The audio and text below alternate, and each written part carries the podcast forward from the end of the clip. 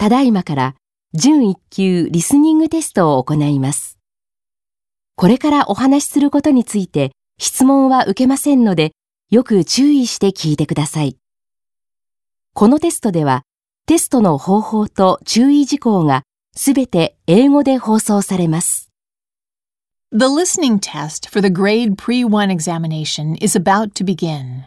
Listen carefully to the directions. You will not be permitted to ask questions during the test.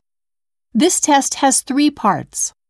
All of the questions in these three parts are multiple choice questions. For each question, choose the best answer from among the four choices written in your test booklet. On your answer sheet, find the number of the question and mark your answer. You are permitted to take notes for every part of this listening test. Now, here are the directions for Part 1. In this part, you will hear 12 dialogues, number 1 through number 12. Each dialogue will be followed by one question.